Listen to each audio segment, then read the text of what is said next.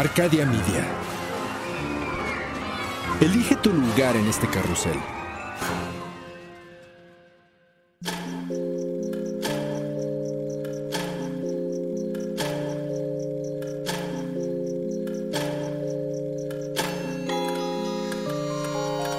Cuando la oscuridad es interrumpida por tres campanadas, la intersección del día y la noche se transforma en un umbral listo para ser cruzado. Es aquí donde todo lo que existe se conjuga simultáneamente en pasado, futuro y eso que llamamos presente. Infinitos, sombras, imágenes. La realidad y aquello que no existe. Cierra los ojos, abre la mente. Sé bienvenido a Sapiens Arcana.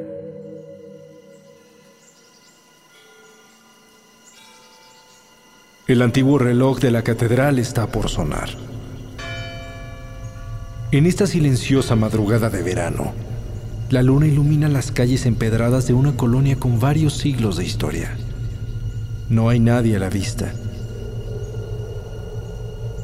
Súbitamente, la puerta de madera carcomida de una casa con muros de piedra se abre por sí sola. La temperatura cae repentinamente. El silencio es pesado. Una brisa helada levanta las hojas secas de la calle y poco a poco se acerca un carruaje tirado por dos caballos.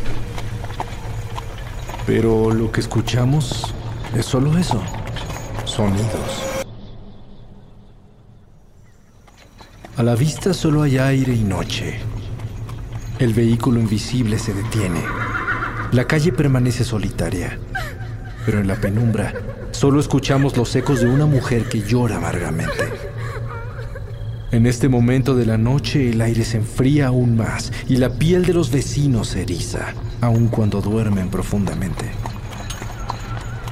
Caballos espectrales vuelven a poner en marcha el carruaje. De pronto, aquella puerta se cierra sola, azotándose con gran fuerza. Y por una ventana derruida con los vidrios rotos se asoma una forma espectral. Sus ojos son solo huecos negros, pero siguen fijamente al carruaje que solo ellos pueden ver, hasta que el sonido se disuelve en la lejanía. Y como cada noche, justo cuando el espectro desaparece de la ventana, la campana del viejo reloj marca las 3 de la mañana.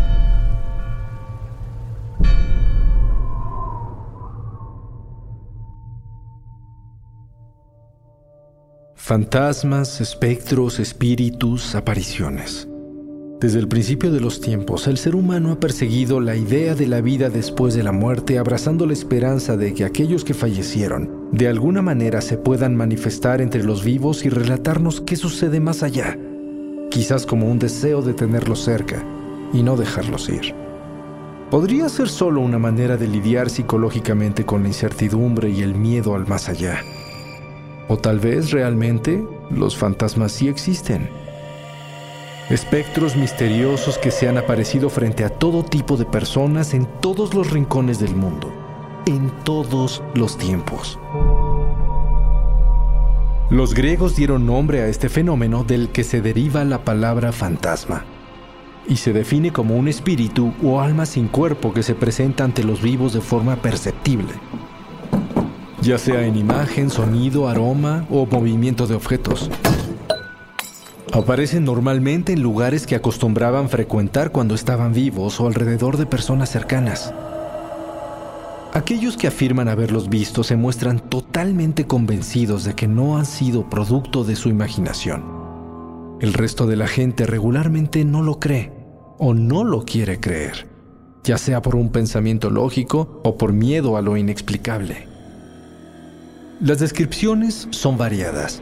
Sombras difusas, formas traslúcidas, cuerpos de luz, nebulosas, figuras captadas con el rabillo del ojo y a veces seres humanos perfectamente visibles, sólidos y tangibles que aparentan estar vivos. A veces caminan junto a alguien, a veces están flotando y a veces no tienen pies. Su aparición puede venir acompañada de sonidos o movimientos de objetos, golpes, olores y en algunos casos voces, gemidos, ecos y hasta gritos lejanos. Cuando aparecen, la temperatura desciende misteriosamente y los presentes experimentan un cansancio inusual. Además, se dice que algunos dejan un residuo electromagnético que se puede medir con ciertos aparatos. Estos encuentros son casuales y muy cortos. Generalmente, el momento del contacto abarca menos de un minuto y por lo regular esta entidad desaparece. Se pierde en el ambiente o se desplaza hasta perderse, atravesando una pared o desintegrándose. Algunos reaparecen en el mismo lugar varias veces. Otros se presentan una vez y se van para nunca más volver. Millones de personas han reportado estas experiencias en todo el mundo, y algunos que se dicen clarividentes o mediums aseguran además que pueden verlos y hablar con ellos. Los escépticos lo toman como charlatanería y los creyentes como apariciones de dioses o santos. Sobre el tema se han escrito tratados y estudios que ofrecen incontables explicaciones por ejemplo, alucinaciones, locura temporal, visiones nacidas de la fe, exceso de cansancio, fallas de los sentidos o efectos de ciertas sustancias. Sin embargo, si no son reales, ¿por qué se ven tan similares en China, en Marruecos, en Inglaterra y en Brasil? ¿Por qué los escritos de la Edad Media, los griegos, los egipcios y los americanos describen los mismos sucesos? ¿Es tan imposible creer que podrían venir de la realidad? Como sea, los fantasmas son parte importante de numerosas culturas y en cada una se perciben y se manejan de forma diferente. No todos despiertan terror y desconcierto. Muchos tienen sus propios significados y funciones. Los pueblos primitivos como Sumeria los consideraban sombras que llegaban a atemorizar a los vivos. Duraban poco y desaparecían. En Mesopotamia eran muy temidos, ya que los espectros hostiles perseguían y abusaban de sus víctimas, podían torturarlos y entrar en sus cuerpos a través de los oídos. En el antiguo Egipto, los fantasmas que regresaban eran algo muy serio. Según las creencias de la vida después de la muerte, tras ser juzgados por Osiris y los 42 jueces, las almas buenas continuaban a una nueva vida en el más allá. Por lo tanto, si regresaban era porque tenían una buena razón para hacerlo. ¿Qué podría ser tan poderoso? Los vivos que eran hostigados por el espectro tenían que preguntarle directamente cuál era el problema o buscar la ayuda de un sacerdote para que sirviera de juez y mediador. En el Imperio Romano existían los manes, que eran fantasmas benevolentes de los antepasados de las familias a los que se consideraba deidades domésticas. Estos espíritus de los ancestros protegían el hogar y para venerarlos se hacían ceremonias encabezadas por el padre o cabeza de familia y un día al año se les dejaban ofrendas de alimentos y sacrificios. También estaban los llamados larvae, que eran espíritus de hombres malvados condenados a vagar por las noches. Para protegerse de todos los fantasmas, los romanos echaban un puño de tierra sobre el cadáver que se sepultaba para evitar que regresara como espíritu a atormentar a los vivos. También se les ponía una moneda en la boca para que pudieran pagar a Caronte, el barquero que los llevaría a través del río Styx en su viaje al inframundo. A los que se suicidaban se les cortaba una mano para desarmar al espectro que seguro volvería para atacar a alguien. Fue justo en Roma que el historiador Plinio el Joven describió lo que podría llamarse la primera anécdota de fantasmas. En una casa encantada de Atenas decían que se aparecía un espectro que venía arrastrando cadenas. Los lugareños estaban aterrorizados y nadie quería vivir en ese lugar. Pero un día, el filósofo Atenodoro llegó a la ciudad y se interesó por la casa, más aún cuando le contaron la historia del fantasma, así que rentó el lugar y se fue a vivir ahí para investigar. Con gran valentía, el maestro esperó al fantasma durante la noche. Era un anciano de aspecto demacrado. Llevaba grilletes en manos y pies además de las cadenas, y al ver que Atenodoro no le temía, comenzó a hacerle señas para que lo siguiera hasta un lugar en el patio de la casa. En ese momento se desvaneció en el aire. Al cavar en ese sitio se descubrieron los restos de un hombre encadenado, exactamente igual al fantasma aparecido. ¿Quién lo enterró ahí? ¿Por qué? ¿Acaso fue asesinado? ¿Cuál era su historia? Al no haber respuestas a estas preguntas, las autoridades decidieron volver a sepultar el cuerpo en un cementerio, pero esta vez con las correspondientes ceremonias funerarias. Desde ese momento el fantasma jamás volvió a aparecer. ¿Han escuchado historias similares? Por supuesto que sí. Es probable que no haya una persona en el planeta que no lo haya hecho pero todo a nuestro alrededor influye en cómo percibimos este fenómeno. En Myanmar, antes conocido como Birmania, los fantasmas de los que murieron violentamente son capaces de dañar a los vivos, volverlos locos y causarles enfermedades. Pero lo más inquietante es que las brujas pueden dominarlos para que hagan lo que ellas quieran. Se cree que esos espíritus pueden convertirse en una persona real, sin conciencia, que se comporta de forma violenta. Además, pueden meterse en el cuerpo de un vivo y poseerlo para manipularlo a su antojo. Los Myanmar creen que con ofrendas de comida, cantos y bailes pueden llegar a aplacarlos. Y si no funciona, también utilizan amuletos especiales para exorcizarlos. En Tailandia se cree que los fantasmas de los ancestros poseen a los vivos frecuentemente, incluyendo a sus familiares. Se quedan con la identidad del poseído y se divierten con ellos. Para sacarlos se realizan exorcismos, pero solo se logra expulsarlo por lo que inmediatamente va y busca un cuerpo nuevo para seguir con lo suyo. No queremos imaginar el caos. A muchos kilómetros al oeste encontramos leyendas de almas en pena vagando sin descanso por las calles de toda Europa. Gran Bretaña está plagado de historias de fantasmas en casas, castillos, teatros, hoteles y bosques que desarrollan su propio folclore y nutren la imaginación de los escritores. Sin embargo, este gusto tan tétrico seguramente inició con sus antepasados celtas.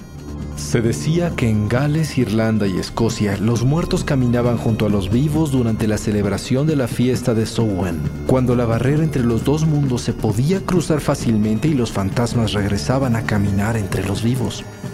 La gente preparaba comida para que sus difuntos fueran felices. Sin embargo, se pensaba que algunos estaban inquietos, deambulaban por todas partes y causaban miedo, por lo que muchos optaron por ponerse máscaras para evitar ser reconocidos por un fantasma que quisiera hacerles daño. Esta costumbre evolucionó dando nacimiento a los disfraces de Halloween en el Reino Unido y otros países. También en Irlanda existen los Tefji o Tash, espíritus descarnados que están viviendo entre esta vida y la siguiente ya sea porque tienen un asunto inconcluso, sienten un resentimiento contra alguien o quieren cumplirse un deseo. Estos fantasmas se quedan en las casas y tratan de llamar la atención de los presentes para pedir ayuda. En España, según algunas tradiciones del País Vasco, el alma no puede salir físicamente del lugar donde murió la persona a menos que los familiares abran una ventana o quiten una teja del techo en el momento de la muerte. Así, el alma puede salir libremente, pero puede regresar a visitar su casa o su vecindario antes de partir si tiene algún asunto pendiente y aún necesita la ayuda de los vivos. El pueblo africano yoruba tiene una interesante creencia. Cada persona no tiene una, sino dos almas, y se dice que si muere prematuramente ambas seguirán viviendo en forma fantasmal en alguna otra comunidad hasta que se cumpla el tiempo de vida que originalmente se le había asignado a esa persona. Después terminarán su trabajo en esta tierra y podrán ir al mundo espiritual. Los africanos ni oro, en cambio, ven a los fantasmas de forma muy diferente, ya que se cree que los muertos nunca se van, se quedan a influir en la vida de los vivos. Pueden provocarles enfermedades y llegan a comunicarse a través de posesión de médiums para resolver conflictos personales o rencores. Es muy común que esos difuntos pidan que se les construya una pequeña cabaña o santuario, que se les deje comida y bebida o que les dediquen el sacrificio de una cabra. En Nueva Guinea, muchos creen que al morir la gente sigue viviendo como fantasma en su propia casa. Continúan haciendo lo que hacían en vida y conservan su personalidad. Solo que ahora, por estar muertos, tienen el poder de conocer los más profundos secretos de los no muertos. Otro lugar que tiene tratos especiales con los fantasmas es Japón. En la antigüedad los espíritus se negaban a dejar este mundo y tomaban acciones de venganza contra los vivos. El Ikirio es un espíritu malévolo que puede causar mucho daño a alguien si no se le controla a través de un exorcismo. Meumbo Toque y Gaki son espíritus errantes, condenados a vagar sin rumbo, que se forman cuando una persona muere sintiendo rabia, resentimiento, tristeza o celos. Estos fantasmas solo pueden descansar si son ayudados por alguna persona. También son errantes las almas de aquellos a los que sus descendientes ya no recuerdan o veneran, por lo que se quedan buscando comida y consuelo en otros lugares. Estos espectros de ambulantes pueden entrar en los cadáveres de los recién fallecidos. Por eso en la caja funeraria se les coloca un cuchillo o una daga, ya sea bajo la almohada o en el pecho. En el oriente budista se cree en el samsara o ciclo de reencarnación o transmigración de las almas, por lo que los fantasmas son almas que no quieren renacer porque han dejado una tarea pendiente. Al completar sus asuntos, además de poder reencarnar, un fantasma también puede elegir la inmortalidad y convertirse en semidios, elevando su espíritu para trascender diversos planos y servir a la humanidad, o para bajar al infierno y pagar ciclos de karma. En América, las naciones de nativos norteamericanos toman muy en serio a los fantasmas, que por cierto, no son lo mismo que los espíritus, a los que veneran y consultan continuamente. Se cuida mucho de los cementerios tradicionales y ritos funerarios, ya que si algo sale mal en el sepelio, el fallecido puede regresar a vagar como alma en pena, y eso es una mala noticia. Los Oglala Sioux creen que los muertos no quieren irse solos, por lo que tratan de llevar consigo a otros al más allá. Los Paiute también creen que los fantasmas se acercan a tratar de capturar el aliento de los vivos para llevarlos a la muerte, y muchos otros los veían como anuncios de mal agüero. Los apaches y los navajos les tenían un temor especial, ya que según ellos un fantasma era solo la parte maligna del fallecido, que buscaba venganza y causaba problemas. Los Lakota pensaban que ver un fantasma provocaba derrames cerebrales, y los Comanches tenían incluso una enfermedad fantasma causada por el miedo al ver un espectro que producía parálisis y contorsiones faciales. En México y Sudamérica, los mayas creían en los fantasmas persistentes y los trataban de mantener a raya con amuletos y talismanes. Para guiarlos de regreso al Xibalbá se pedía ayuda a un chamán.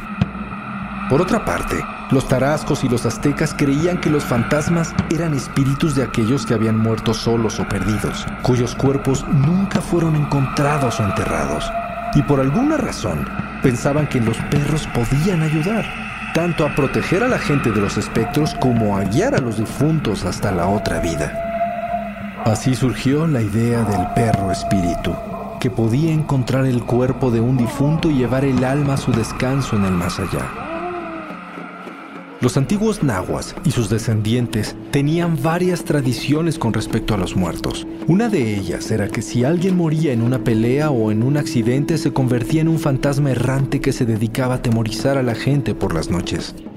Las almas de aquellos que dejaron deudas sin pagar o propiedades sin distribuir se quedaban varados en el mundo terrenal hasta que sus familiares resolvieran sus asuntos pendientes. Sin embargo, también se afirmaba que los muertos no se van únicamente se mueven a otra dimensión, pero se quedan siempre entre sus seres queridos. Esta creencia dio vida a lo que hoy se conoce en México como el Día de Muertos. Celebrado en muchos países del mundo, es difícil encontrar una tradición con mayor historia y poder que la celebración mexicana. Al principio, los aztecas dedicaron la fiesta a la diosa del inframundo Mictecacihuatl y luego honraron a las almas de los muertos, niños y adultos. El festival se realizaba entre julio y agosto, pero después de la conquista se movió para coincidir con el Día de Todos los Santos. Es así, como el 2 de noviembre, los panteones de todo el país se comenzaron a llenar de color, luz y alegría. Flores naranjas de cempasúchil cubren los caminos y adornan altares en las casas, repletos de la comida favorita de los difuntos, imágenes, incienso, papel picado y adornos especiales. Es el día en que la cortina etérea entre el mundo de los vivos y el de los muertos se levanta para dejar que las familias se reúnan de nuevo a recordar y festejar juntos. Existe una fiesta muy similar en la India llamada Pitru Paksha, y en China existe el Festival Fantasma, en el que se honra a los muertos con ofrendas y regalos para calmarlos, con la esperanza de que permanezcan en su mundo y no molesten a los vivos se celebra el decimoquinto día del séptimo mes del año, al cual llaman el mes fantasma. En Japón, el festival que honra a los muertos dura tres días. Los vivos visitan las tumbas y les encienden fuegos para invitarlos a celebrar. Al final, sueltan linternas flotantes en ríos, lagos y mar para guiar a los espíritus de regreso a su reino. Podríamos seguir hablando del tema eternamente, hasta nosotros convertirnos en fantasmas. Ese gran universo de misterio en el que convivimos los vivos y las apariciones espectrales se extiende por todo el planeta y por todos los tiempos. Pero hoy solo podemos preguntarnos hasta dónde llegan las leyendas y en dónde comienza la realidad. ¿Podremos algún día dejar de lado el escepticismo para realmente tratar de comunicarnos con ellos? Y si es así, ¿lograremos entonces averiguar por fin qué hay más allá de la muerte? Levanta la mirada. Esa sombra que acabas de ver, tal vez no fue una ilusión óptica. Ese frío que sentiste en la nuca tal vez no vino de una ventana abierta. Ese objeto que está frente ahí, quizás sí se movió solo. Cierra los ojos. Esa presencia que sientes en este momento no es solo tu imaginación. Tal vez en este momento no estás solo.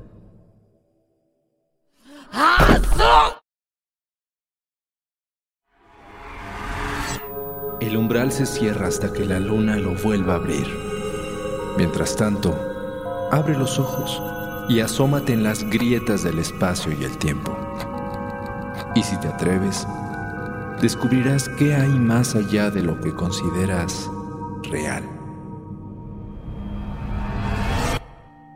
Sapiens Arcana, soñado por Luis Eduardo Castillo, esculpido por Emiliano Quintanar, trazado por Querenza Chaires, creado en Webback Audio, México. Arcadia Media.